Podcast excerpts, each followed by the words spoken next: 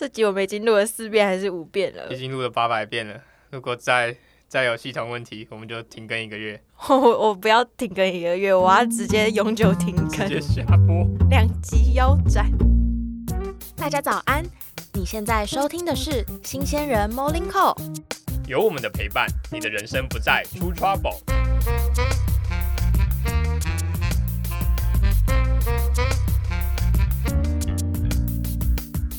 早安，早安。早安！趁着开学季和入职季，我们今天要来无痛学习。没错，我们今天想透过一些自己很喜欢的影集，还有大家堪称职场圣经的电影，来分享一下，不论是校园新鲜人还是职场菜鸟，都可以觉得很受用的一些小观念，那今天我们主要会分享令最喜欢的影集《Suits》精装律师。也称无照律师的三幕剧情，来分享一些我们觉得很棒的观点，然后还有一些延伸讨论哦。好，那在进入第一幕剧情之前，我先来简单介绍一下《Suits》这部剧好了。然后我们今天想要分享的版本是美剧的版本，因为呃，据我所知，它还有韩剧的版本。嗯，然后这是一部法律剧，然后全程围绕着在一群主角群里面，虽然里面有一个呃，算是这部剧的最主角，就是无照律师这个人，就是 Mike，但是其实上整部剧是围绕围绕在一整群主角群里面的。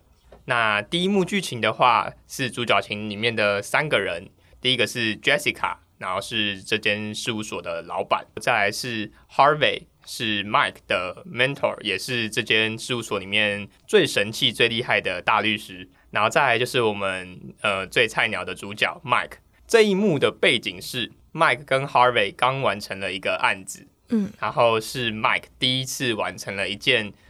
就是为了案子，然后要做一些有点违背自己道德良知的事情。就是比较残忍。对，那他可能之前没有接触到过，为了要赢下一个案子，然后必须要如此的不择手段，或是没有道义感等等的。嗯，但这是他第一次的尝试了。那当然是在 Harvey 的带领，或者是有点半强迫式的方式下去进行的。因为对于 Harvey 来讲，他已经是一个非常成熟老练的律师嘛，那他当然知道很多情况应该要怎么做，怎么去压迫对方啊，或者是怎么去压迫一些相关的呃当事人等等的。即使上虽然可能不道德，当然就是不违法，但可能就是会不道德，或者是是让人违背良心的那种感觉的。那在这个案子结束之后，Harvey 跟 Mike 就吵了一架，因为 Mike 其实上是在这部剧有点代表一个善良赤子之心的角色，嗯，毕竟他还是一个菜鸟嘛。就是满腔热血跟正义感。对，所以有很多事情可能还会觉得说不行，我有原则，这踩到我底线，我可能还会纠结挣扎。对嗯那可能 Harvey 就不会想太多，然后会赶快 push 他的往前这样子。嗯那在他们吵了一架之后，然后 Harvey 就一个人坐在自己的办公室，也心情不太好，然后正在喝着威士忌，因为他当然知道做这些事情不是一个真的非常好的事情，嗯是为了案子嘛，为了工作，就是这个领域里就是会发生这些事情，他已经习惯了，但他还是就是有有在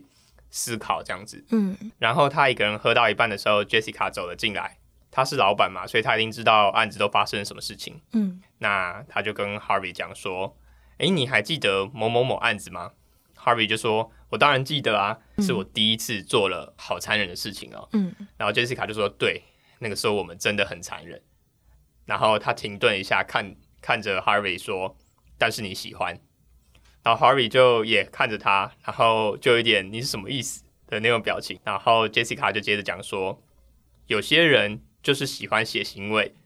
但是有些人，嗯，就不喜欢。嗯那越早知道你是怎样的人，你喜欢什么，比越晚好得多。嗯然后 Harvey 就说：“所以你的意思是我给那个孩子上了一课吗？我要感到开心？”然后 Jessica 摇摇头说：“不是的，只是你是在做你自己。那你也让他思考，让他去做他自己。你不用往心里去，因为每个人就是不同。那如我所说的，早点知道自己想要什么，想成为什么，是最好的。”嗯那这一幕的大意就是这样子，我可能没有逐字的呃翻得很精确，但是那个大概意思是这样。嗯好，那第一幕我们想透过 Mike 这个角色的心境来顺着聊聊，不论是在职场还是校园，甚至是以外任何一个领域，我们身为新鲜人这个角色，很常会出现的一个情况是，常常会觉得就是前辈们或者是一个公司、一个团体、一个社团，它的一些文化传统，有一些令我们觉得不舒服或不解。假设今天我们又自己是觉得自己比较聪明，嗯或者是像《Suits》的主角 Mike 一样，他是个天才，真的比较聪明，那我们就会更常去质疑我们的前辈啊，或者是长官们的想法，嗯还有一些可能公司的传统等等的。就是你已经对踏入这个领域之前，你已经对这个产业或是这件事情已经有一个自己的既定立场了。没错，你已经有一个自己的认知，或是你有一些自己无法抛开的原则。嗯那这个时候，我们很常发生的情况是，会像一个刺猬一样，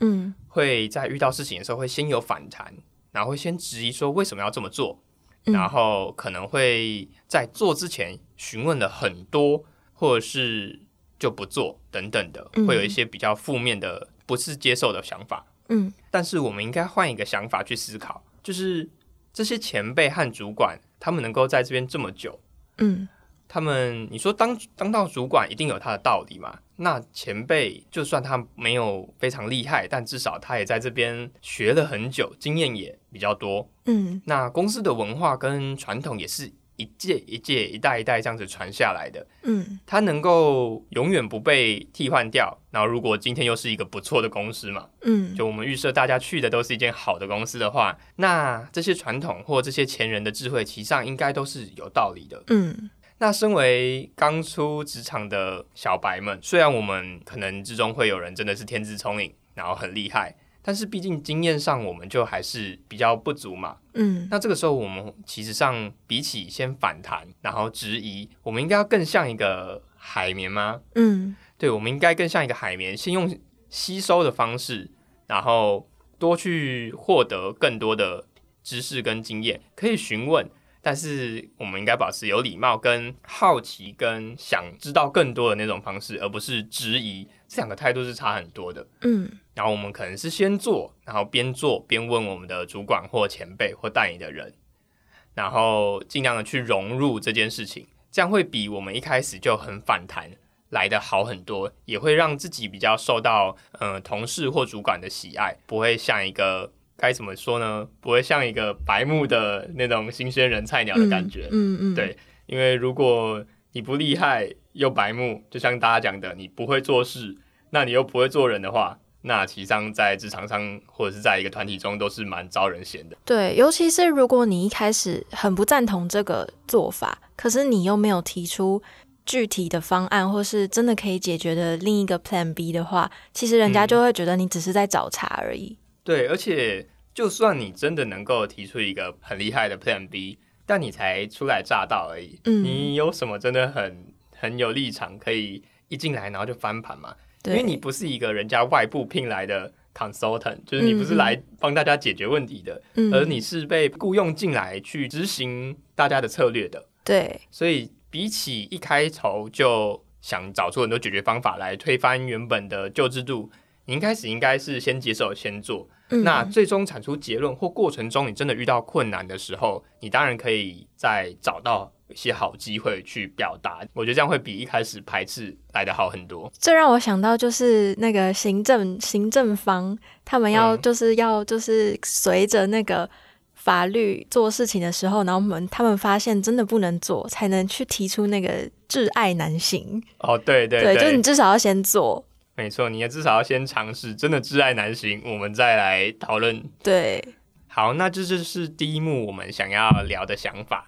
那接着是第二幕，那刚刚那一幕也让我想到，就是认识自己真的很重要。嗯，就像我们前几集说的，对，因为我们可以透过就是多方的尝试，来更了解自己是喜欢什么、讨厌什么，最后可以去形塑自己的人格，还有我们决定自己想要成为怎么样的人，或是想要有怎么样的行事作风。对，尤其是实际上在同一个公司、同一个职位中，很多人的个性跟角色还有行事作风是完全不一样的。嗯一定会遇到一个部门中有一个前辈可能是比较急性子啊，然后可能比较雷厉风行啊，另外一个人可能是比较心思缜密，然后比较个性比较缓和。嗯，那每个人都会有不同的自己的想法跟行事作风。嗯那你可以像我们刚刚讲的，像海绵在吸收的同时，也一边过滤，嗯，最后留下自己想成为的那个样子。对，我觉得一开始是先接受，最后再去过滤，排除掉一些自己不想要有的一些特质。嗯我觉得这样子会比一开始就全部拒绝好。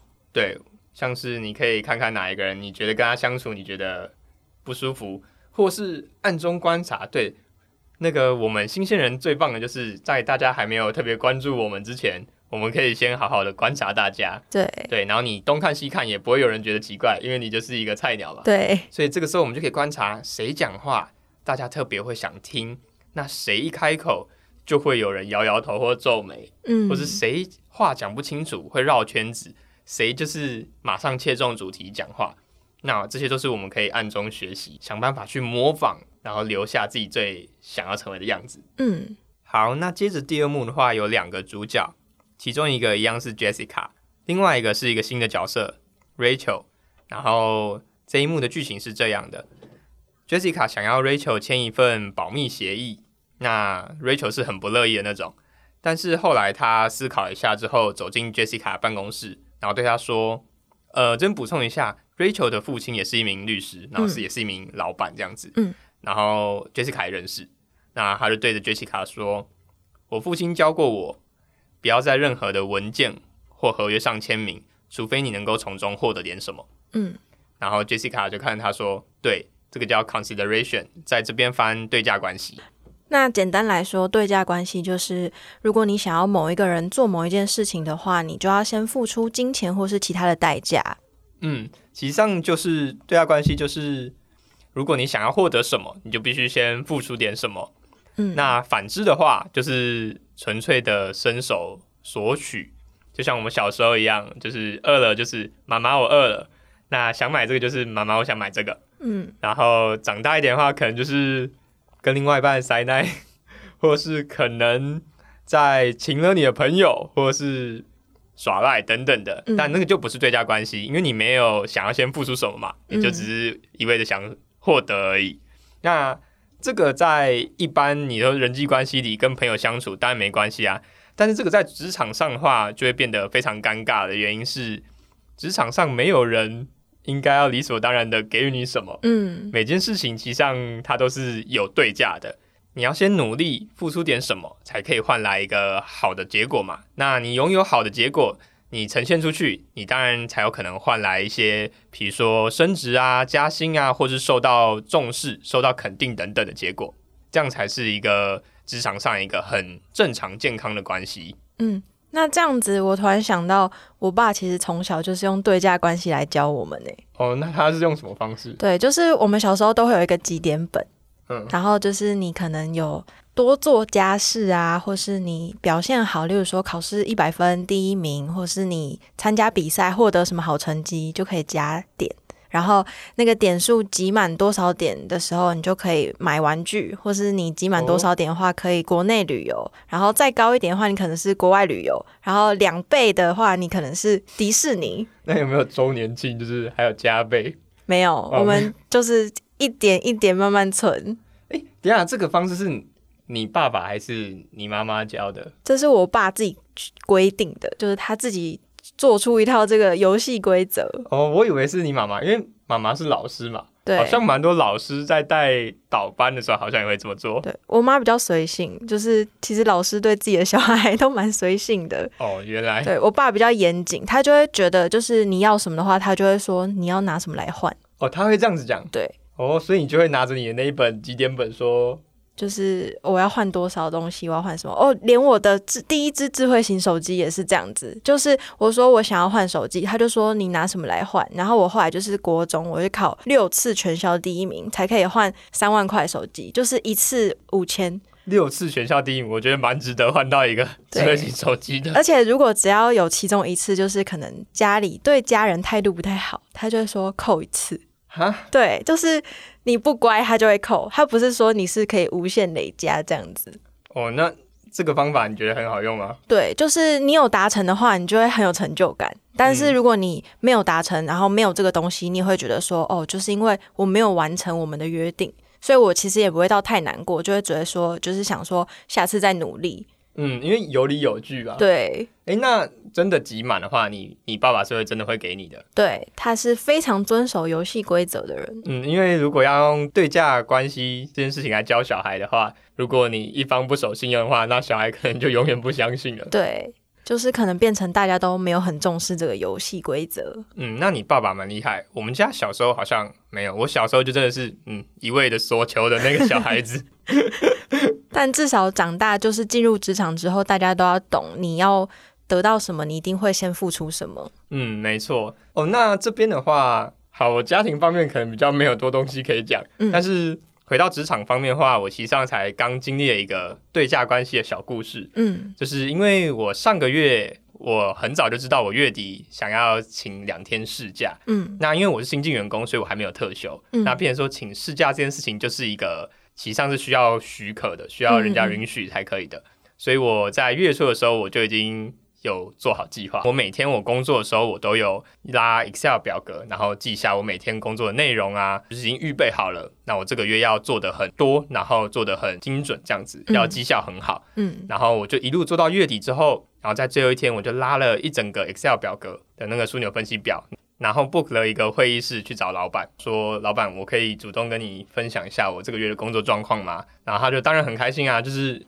员工没事主动跟你报告一点自己的事情。嗯，通常老板都是会蛮开心的，只要不要占他太多时间。嗯然后我就跟他讲完了我整个月做的事情，然后包括我的绩效那些表格我都拿给他看，然后他看完了，当然就很开心，然后也说做的不错，鼓励我之类的。那我就接着再趁着这个快乐的氛围里，接着提出说：“诶，老板，不好意思，那那个我接下来可能有想请两天事假，那是在什么什么时候是可以的吗？”嗯那这个时候老板就先思考一下，但是他很爽快就答应了。嗯那其实上他答应，我是有预预设他会答应的，嗯嗯，因为我个人认为，身为一个员工，你把你的事情都已经做得很好了，然后你又有主动汇报，让你的主管也放心的情况下，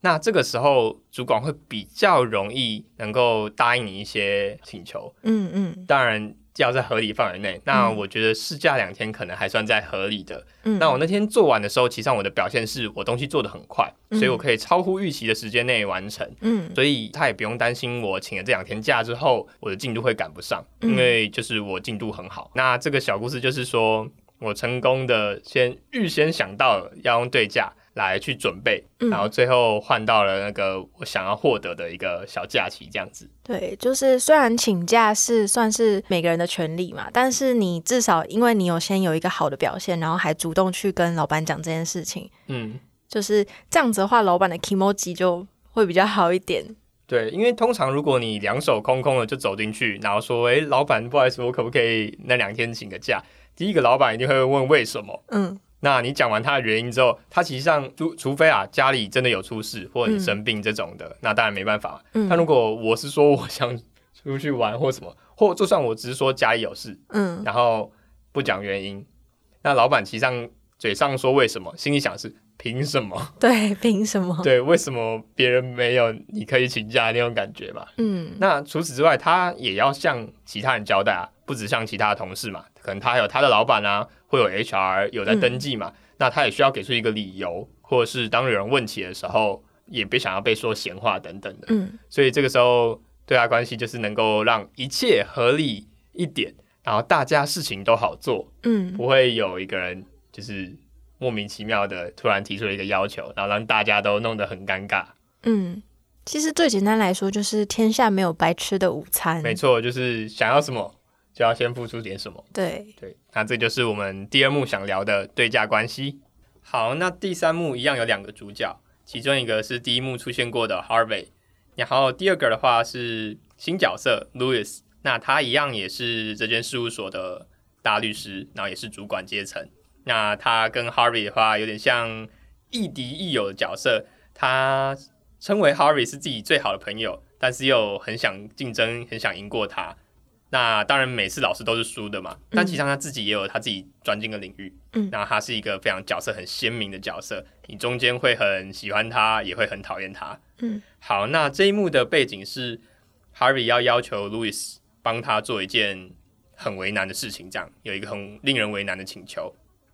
那 Harvey 提出之后，Louis 真的是一脸非常为难，然后对着他说：“你不是说我们是好朋友吗？好朋友不应该对我提出这种请求才对。”嗯，然后 Harvey 就也蛮难过的，然后看着他说：“不好朋友不是不会向你提出这种请求，好朋友只是不会因为你的拒绝而跟你过不去。”嗯，好，这一幕就这样子。那这一幕想传达的一个想法就是，其实上我们每个人总会遇到需要请别人帮忙的时候，也总会遇到这种很为难的，你需要拒绝别人的时候。那请别人帮忙很难开口，但我觉得当我们要拒绝别人的时候是更难的。但总会遇到，尤其是在职场上，透过我们刚刚前面讲对价关系的时候，其实上更容易遇到了。那这个时候，我们的心情要怎么，我们的心态要怎么调试，跟怎么让一切能够很健康的往下，就是一件很重要的事情。嗯，我觉得就是请别人帮忙并不可耻，那拒绝别人的请求，你也不用愧疚。嗯，因为其实每个人都是只是想要完成自己分内的事情嘛。那当然，他可能找你帮忙，一定是觉得说你可以帮得上这个忙，或是你是他想到第一个可以帮助的人。对，这个时候其实上你应该要开心，是说你是对他来讲是一个很重要，或是一个很厉害、帮得上忙的角色，嗯而不用觉得说，诶，怎么人家又来占我便宜，或啊，怎么又麻烦事找上我？对这样心态可以不用这么负面。对，那当然每个人都有自己的衡量嘛，所以我们如果听到这种请求，我们真的没办法帮忙的时候，你就是明确的拒绝，跟他说，嗯，不好意思，这个忙我帮不上。那你一定也是有一个正当的理由，所以其实你拒绝别人的时候，你不用感到说，哦，很抱歉或是对不起，因为其实你没做到，你只是零，不是扣一。对，因为嗯，正常向你提出要求的人，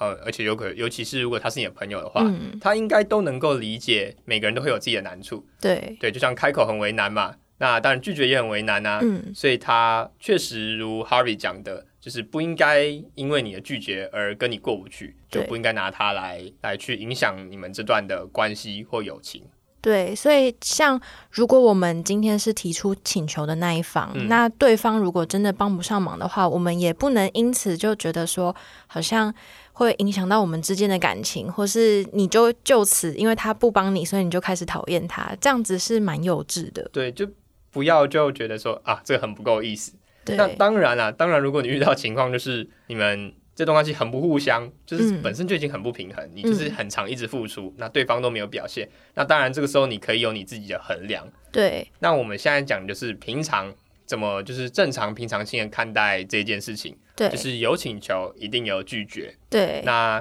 请求人其实上只要做到就是合情合理，然后有礼貌，还有要合法啦。对，合情合理合法，然后有礼貌。我觉得有礼貌是一个很重要的关键。嗯，那基本上不用太担心对方会多讨厌。对，那负责拒绝的人也不用往心里去觉得说啊自己好坏，或也不用情了自己，因为你也只是在做你的衡量，他在争取他最棒的机会，那你也在保留你自己所拥有的权利，这样子。对，而且因为我觉得每个人在交朋友的时候，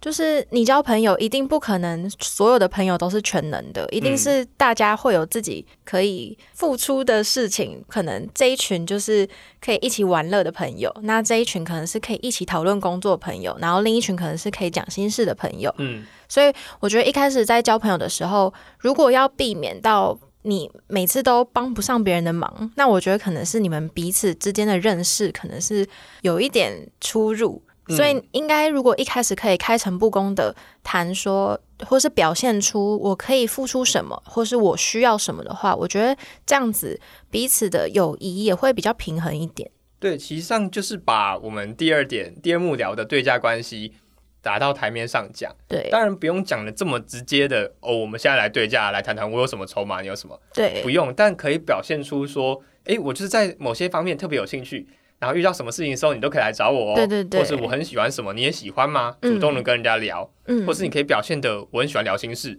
或是诶，我很会可能处理事情，嗯然后有什么危机可以找我。那这样子的话，大家就会彼此知道说，诶，我遇到什么事情的时候，我应该要找谁。比如说，我遇到我想录 podcast 的时候，那我第一个我就找默默嘛。嗯那我可能我遇到别的事情的时候，我就会再找其他朋友。嗯，对，嗯这是一个很明显、很直觉的事情。好，那乘着第三幕讲友情这边，尤其是刚刚 Louis 跟 Harvey 的对话提到说，嗯，好朋友被拒绝也不会因此跟你过不去嘛。嗯，那我突然想到的是，其实像我们新鲜人，尤其是在实习呀、或刚踏入职场的时候，最容易遇到的情况是，跟好朋友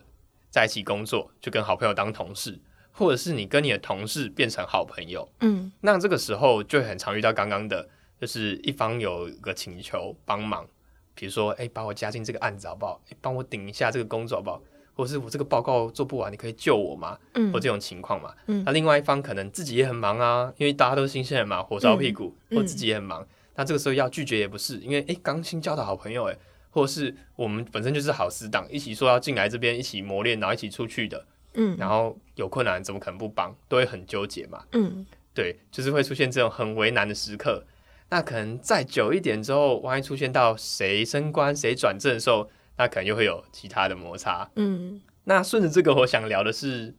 好朋友到底是什么？怎样的一个好朋友的关系才对你来讲会是最健康的？因为毕竟我们出了社会之后，其实上大学就已经有点渐渐的有这种感觉，但出了社会的时候，更明显是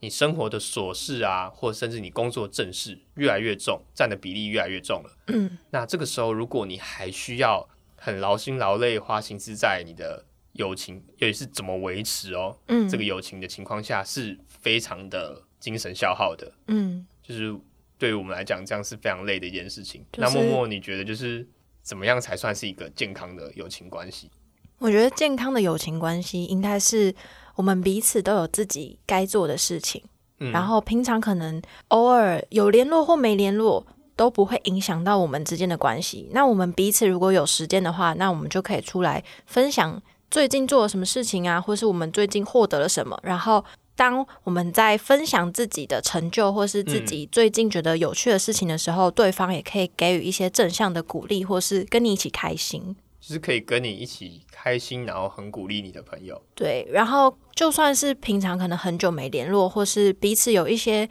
小摩擦，那也不会真的到影响彼此的关系。嗯，哎，那你讲到很久没联络，我就很想问一个问题，就是嗯我有在想，嗯到底是认识了很久，譬如说青梅竹马啊，小时候的邻居啊，国中、国小那种高中的死党，然后一直到大、这种十年这样的友情，但现在可能比较没联络了，或者是你们的关系早就有一点点变质，或甚至你只是没发现、诶你们之间的相处一直都是比较，会很常有争吵。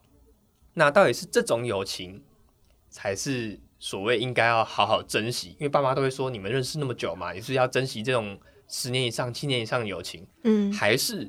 虽然没认识多久，比如说哦，就是因为一个活动上认识，上一拜才认识，或我这一拜实习才刚遇到的朋友，嗯。但是一拍即合，嗯。然后怎么聊就是哇，话题聊不完，嗯。然后你可以感受到的是，你跟他在一起不太会吵架，可能嗯认识了几个月、半年之后发现的。那到底是前者这种所谓的经历过很多的那种老老的友情才是最好的，还是你觉得是这种新的但一拍即合的才是最适合？我自己有一个切身之痛，就是 血淋淋的例子。嗯我之前大概是大学的时候，我跟一个那时候十八岁嘛，所以他是占了我人生二分之一的朋友绝交。九年吗？对，大概九年。因为就是我们一开始是我们是国小就认识，嗯对，所以我们一开始都很好，彼此是好到是我失恋，然后我会跑去找他哭的那一种，嗯，就彼此会分享一些心事啊，或者是我们会一起，我们还有一起玩团，就是嗯。那时候在玩乐团，然后可是后来就是随着高中、大学不同学校之后，我们就渐行渐远，但是我们还是会联络，所以我一开始还蛮珍惜这段友谊。嗯，可是我后来越来越觉得说，他跟我分享他的事情的时候，总是一直在骂别人，就是抱怨，嗯。或是一一直在讲一些很负面的事情，然后或是我今天发了一张自拍，当所有人可能在称赞啊，或是就是简单的按个爱心之类的，他可能硬要在下面留言说：“哦，最近变胖了。嗯”然后我就想说：“我今天分享这张照片，不是要你来酸我或是亏我，而且偶尔还是很长，很长，就是可能我每一次要分享一些照片，或是我想要分享一些比较有趣的事情的时候，他都可以带到很负面的地方，或是会。有一种比较优越的姿态吗？去贬低人，就去戳你一下，戳你一下。对，就是一开始可能会觉得说只是好朋友之间开玩笑，可是越来越后面之后，我就觉得这段关系有一点不对等，就会变成说我好像很在乎他的情绪，然后我不能生他的气，或是我不能让他生气。嗯。可是他会一直戳我，一直戳我。嗯。那我就越来越难过。后来我就是有提出这件事情。然后我就跟他讲，结果他就说：“哦，可是你在我需要的时候，你也没有帮我啊，还是什么之类的。”然后我就跟他说：“哦，那时候我可能有发生什么事情，说我没有办法陪你，或者我没有办法帮你。那我这件事情我跟你道歉，但是可不可以请你不要一直对我讲出那种贬低的话，或是你一直情绪勒索我？”嗯，对。然后可是他就会觉得说他没有错。然后他就会说：“好啊，那我就是都不要讲话就好啦。”哦，就是这么不负责任的话，就是他直接摆烂。然后我是原本想说，如果我们还可以一起解决我们之间碰到的这些问题，那当然这段友谊可以继续下去。嗯，可是我我觉得就是当他说“那我就不要讲话”，就是一副没有要解决这件事情，也没有觉得自己有哪里做的不对，我就觉得好吧，那这段友谊我已经。在这段关系里面，已经是很不平衡，然后我已经变得很卑微、很委屈，那我就觉得好像也不太需要继续维持下去。嗯，觉得这样听下来，好像这种友谊就是一个就一段很老的友情嘛。对，但是不值得说。当他真的变质的时候，还是一定要握在手上，说舍不得。对，因为你跟他相处就已经开始变得不快乐了，那为什么还要花时间一直在这段不快乐的关系当中？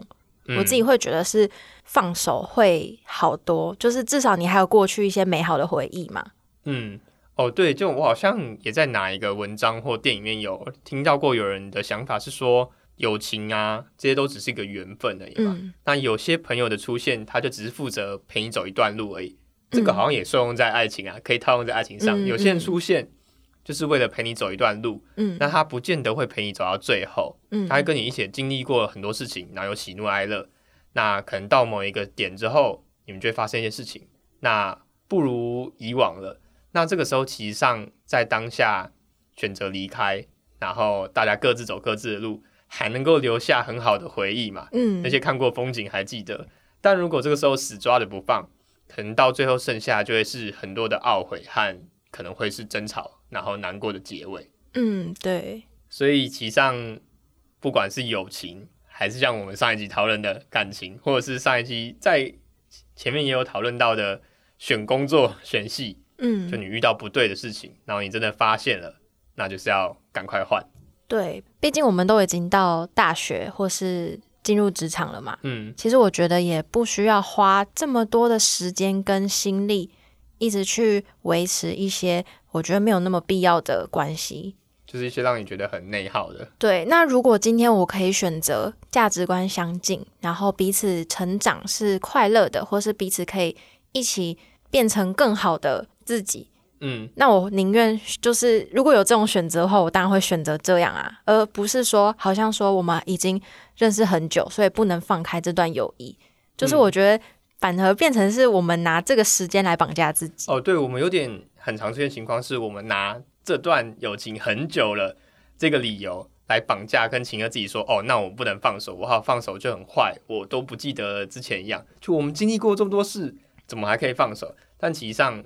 该放的就是该放嘛，对，因为毕竟友情真的是，实际上大家都是有权利去做选择的。它并不像，比如说有些家就是家庭生长背景，他没有办法选择，你终究就是脱离不了。但是友情是可以的，对，就是如果你还要在这件事情上这么被绑着的话，